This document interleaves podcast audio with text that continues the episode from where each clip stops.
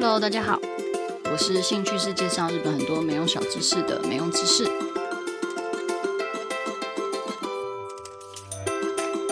今天继续来介绍都道府县县名由来，近畿地区篇。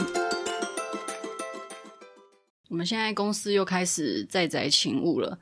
所以其实一整天能够跟别人说话的机会真的非常非常少。所以现在能够跟大家用 Podcast 这样子聊聊，好像也还蛮不错的。我最近吃饭空档在看新的日剧，叫做《作家的美食宅幸福》。他是在讲一个作家跟一个漫画家，他们两个都非常喜欢网购美食，但是他们的个性就是很不一样，然后也合不来。他们却要合作出一部作品。那他们唯一相似的地方就是对网购美食的讲究，大概是这样子的故事。虽然不到非得要推荐大家看不可的那种程度，但是里面的网购美食看起来真的都蛮好吃的。如果是对食物有兴趣的话，我觉得是可以稍微当做消遣看一看啦。但是要看剧情的话，我觉得就是普普通通。好像最近我就只有看这个而已。突然发现这个礼拜因为都在家工作，所以好像也没发生什么事情，所以闲聊有点聊不太起来的感觉。不过今天晚上就是礼拜三晚上，阿梅呢就会去真善美戏院看《燃烧的剑》，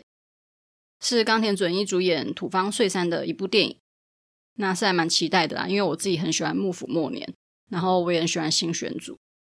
加上冈田准一他又是演艺圈武打奇才，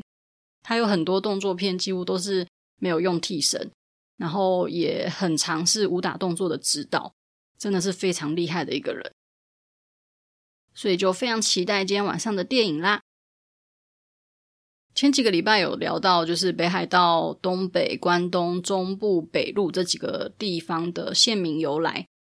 那接下来就是要进到近畿这一带。大家应该都知道啦，就是近畿是临近都城的地区，所以临近京都的这一带现在就是关西一带，但是也可以叫做近畿。不得不说，就是近畿这一带的县名，比起之前可能介绍过的用植物来命名的县市，我觉得因为关系可能就是比较呃，就是离京都那么近嘛，所以县名的由来都跟历史有牵扯到一点点关系，所以我自己觉得是比较有趣一点点。首先是三重县，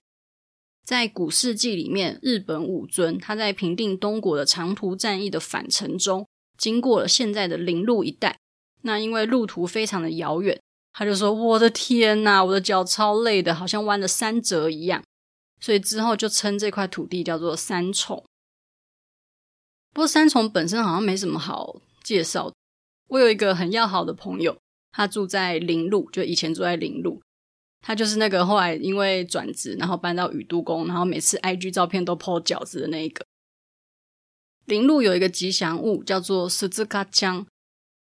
长得非常超级世界霹雳丑的，大家如果无聊可以去 Google 铃鹿 character，就会发现它真的长得超丑。唯一对三重县有印象的就是这个吉祥物。还有一个比较特别是，在我的书《日本奇妙知识不思议》里面有介绍过，全日本只有三重县的柏青哥店在跨年夜有营业。主要是为了要提供伊势神宫的参拜者一些上厕所啊，或者是休息的地方，所以只有三重县的柏青哥店会在跨年夜的时候营业。不然，其实其他的柏青哥店是没有办法营业二十四小时，他们会有一些法律上规范的。再来是滋贺县，有人说是石头很多的地方来的一个县名，日文汉字叫做石处，就是石头很多的处所。叫石处，然后日文是西卡，所以它就是西卡县这样。滋贺县的县厅原本在滋贺郡，据传就是因为这样，所以就把县名取作为滋贺县。在滋贺县里面有一些很古老的一些神社的名字也跟岩石有关，所以才有人说滋贺的名字的来源跟石头是很有关联性的。我曾经有一段时间是住在大阪，所以我有时候休假很无聊，就会跑去滋贺玩。因为滋贺其实有蛮多跟呃历史有关的一些东西，像是战国帅哥前井长政的墓啊，等等，其实都在那一带。而且日本的花火大会里面，我最印象深刻也最喜欢的就是滋贺县的琵琶湖花火大会，非常壮观，然后很漂亮。虽然人也是爆干多，就是多到你的手机会没有讯号的那种程度，但是真的很漂亮，到现在还是记忆犹新。滋贺县还有一个蛮有趣的是，几乎全部的县民都知道琵琶湖的大小是滋贺县全县的六分之一。然后也有一个在综艺节目上常常被开玩笑的话题，就是京都的水源其实是来自于琵琶湖的水。但是京都人有时候就是比较可能自视甚高，所以有时候会比较瞧不起呃滋贺县民。所以当有这样子的状况发生的时候，就是滋贺县不爽京都人的时候，滋贺县民就会说：“我要把你们京都的水给停掉。”但是其实京都的琵琶水的水是京都在管理的，不是滋贺县管理的，所以滋贺县他们再怎么样也都没办法去停京都的水。但是京都他们也不是白白用人家的水哦，他们还是有付一个非常庞大的费用，叫做琵琶湖输水感谢金，一年大概要支付二点三亿日币，二点三亿耶！而且每十年还会依据物价的变动去调整那个价格。这个没用小知识也在我的书《日本奇妙知识不思议》里面有。如果还没有买的大家，可以去买买看。然后也有出电子书哦。如果书可以再卖得更好一点，说不定阿梅就可以脱离社畜的人生了。好，接下来就是京都府。京代表的就是天皇的住所，例如说平安京啊、平城京等等。那曾经在过去，为了不要让平安京跟平城京被混淆，京都就被称为北京。那在奈良的平城京就被称为南京。后来平安京几乎就已经确定下来，就是在京都的这个位置，所以才把京都的用法确定，就是在京都的平安京这边。有一个跟京都有关的传闻，大家应该都听过，就是京都人表面虽然很和善，但是其实他们内心非常的腹黑的这件事情。例如说，如果你到他们家，就是京都人家拜访，或者是去京都吃居酒屋之类的什么餐厅之类的，那最后对方如果问你说要不要吃茶泡饭，代表就是他其实想要赶你走。那如果对方称赞你家小孩子弹钢琴弹得好好听哦，那就代表你家小孩超吵的，叫他不要再继续弹琴了，吵死了的意思。像这样子的县民性，也许很久以前是有的啦，但大家现在都已经知道了。就已经知道说，诶，你请我吃茶包饭就是要赶我走的意思。然后你说我小孩弹钢琴很好听，就是在指我小孩弹钢琴超吵的意思。所以当然，京都人他们现在就不会继续这样子，他们可能会用另外一种方式，委婉的提醒你，你已经打扰到他们了。大家都知道，日本人可能说话本来就比较诶婉转一点点，就是拐弯抹角一点点。但是为什么京都人又是这么更加的拐弯抹角呢？有一说是要追溯到应人之乱，那京都当时就是烽火连天，那个时候你没有办法去确定说对方是敌还是友，所以为了要避免一些不必要的纷争，他们就会用比较委婉的方式跟别人沟通。像刚刚说的茶泡饭，有人说是因为茶泡饭本身的做法跟材料就是很简单、很简陋，这样，所以就代表这个主人他已经没有任何东西来招待你了。言下之意就是你已经待够久了，我已经把我家的东西都招待完了，所以你就滚吧的意思。接下来是大阪府，有一说是净土真宗的僧侣莲如，他在一五三三年的时候，在大阪平野的北端有一个小山丘，上面建了石山本院寺，所以就开始称这个地方为大阪。后来在一五八零年的时候，石山本院寺就被烧毁，那也在同一个地方建造大阪城。所以这个地方就变成大阪发展的一个中心地。在最一开始，大阪的“阪”是土字旁的。那因为把这个字给诶拆解之后，有点像是埋在土里的感觉，就会让人家联想到死亡这件事情。对武士来讲，死掉这件事情是非常不吉利的啊。所以江户时代开始就把土字旁的“阪”改成现在那个耳朵旁的那个“阪”。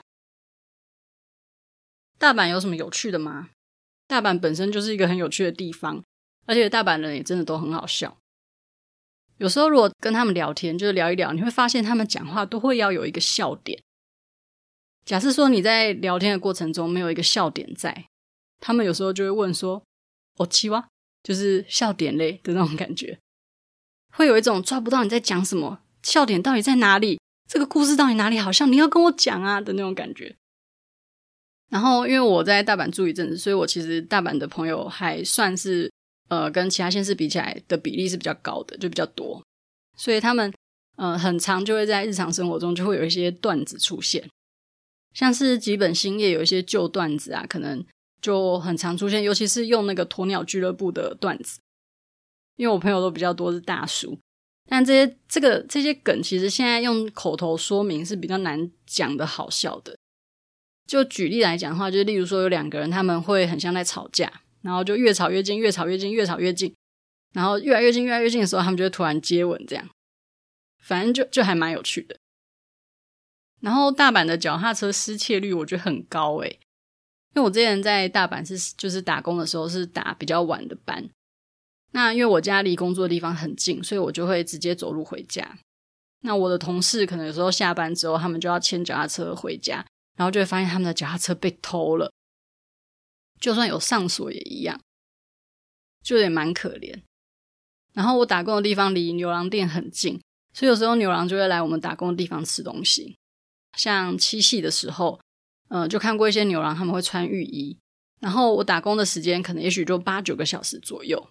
就会看到同一个牛郎一直被不同的女生带来吃饭，就觉得他们也吃太饱了吧，工作真的很辛苦呢。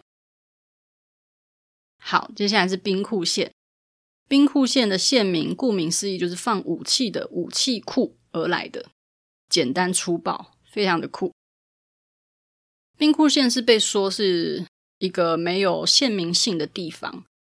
通常一个地方可能因为气候啊，或者是他们的一些文化啊，或者是地形等等，就会养成一个该县比较特殊的县名性。那因为兵库它是五个不同的旧国合在一起的一个兵库县，所以他们不管是诶地区啊还是文化，其实都不太一样，就被说他们其实没有一个特定的县名性。但是因为兵库县是刚刚讲的那个旧五国构成的嘛，像是摄津啊、泼磨啊、淡马啊、丹波啊、淡路啊，所以其实它的多样性反而是很丰富的。就有人说兵库县是日本的缩图。接着是奈良县，奈良的县名跟地形比较有关系，就是指地面平缓的土地。我找了几个跟奈良有关的没用小知识，像是奈良公园的面积是东京迪士尼的十倍大，然后是东京巨蛋的一百倍大，是不是有点难想象？想说奈良公园也太大了吧？然后奈良公园里面的鹿大概有一千一百、一千两百头以上，非常非常多。还有一个蛮有趣的，就是奈良因为是自古以来的一个古城，所以他们地下常常可能就是随便挖都会挖到一些文化财。就有听说一个蛮有趣的故事，就是有人他们要盖新房子，然后不管在哪里挖，都会挖到一些文物，所以他们就必须要停工。所以他们大概搬了五次地方，想要就是要挖五次地，就每一次挖出来都是文物。所以像一些可能奈良的一些道路的扩张啊的一些那种工程，其实就是非常难进行，因为奈良底下就是怎么挖都是宝物。最后是和歌山县，据传和歌山县的县名由来是和歌山县北部有一个名胜地叫做和歌之浦。在安土桃山的时候，这个地方原本名叫冈山。丰臣秀吉在和歌之浦的位置就建造了城，所以就把和歌之浦跟冈山这两个名词混在一起，变成了和歌山。所以就像中和有永和路一样，永和有中和路一样，和歌山县里面也有冈山。大致上，近畿地方的县名由来就是这样。我觉得跟历史很有关联，所以还蛮酷的。如果可以赶快出国的话，真的很想要再去这些地方拜访一下。以前住大阪的时候，真的就是比较常跑近畿这几个地方，因为交通也真的是很方便，然后可以玩的名胜古迹又很多，真的是很怀念可以出国的日子啊！好啦，希望大家也喜欢今天这一集。接下来还有中国四国跟九州冲绳。没想到一个四十七都道府县的县名。由来居然可以讲快要两个月，不知道大家是不是真的对这样子的主题感兴趣？如果有任何的想法，也真的都欢迎大家跟我联系，让我可以随时的修正方向，或者是找到更多的灵感。那就下周再见啦，拜拜。